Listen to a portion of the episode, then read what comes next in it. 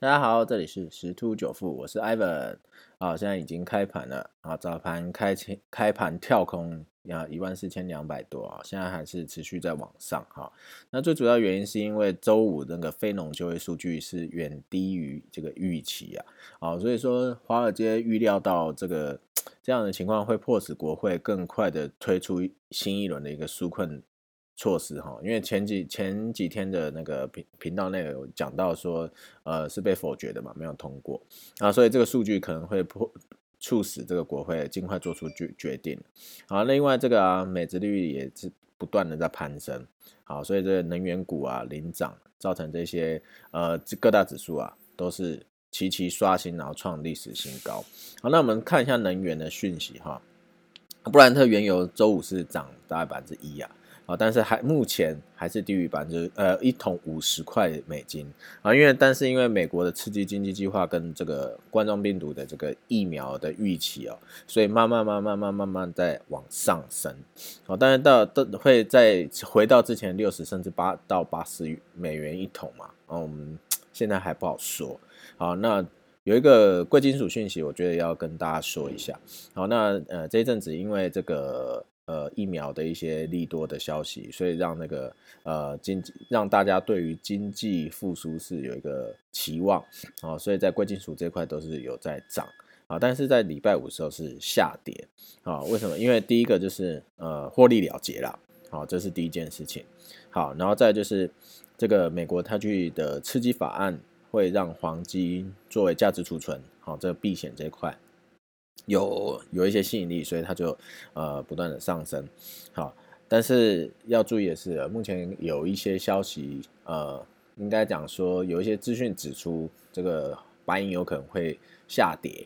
好，那白银它是属于比较偏向工业用的一个贵金属。好，那意思是说，如果说它今天有一个下跌迹象出现的时候，那代表说这个贵金属啊，因为这个报价降低，那它也有可能因为涨多就会。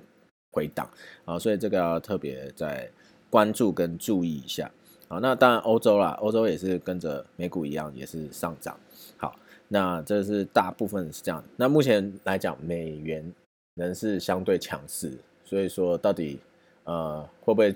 再去挑战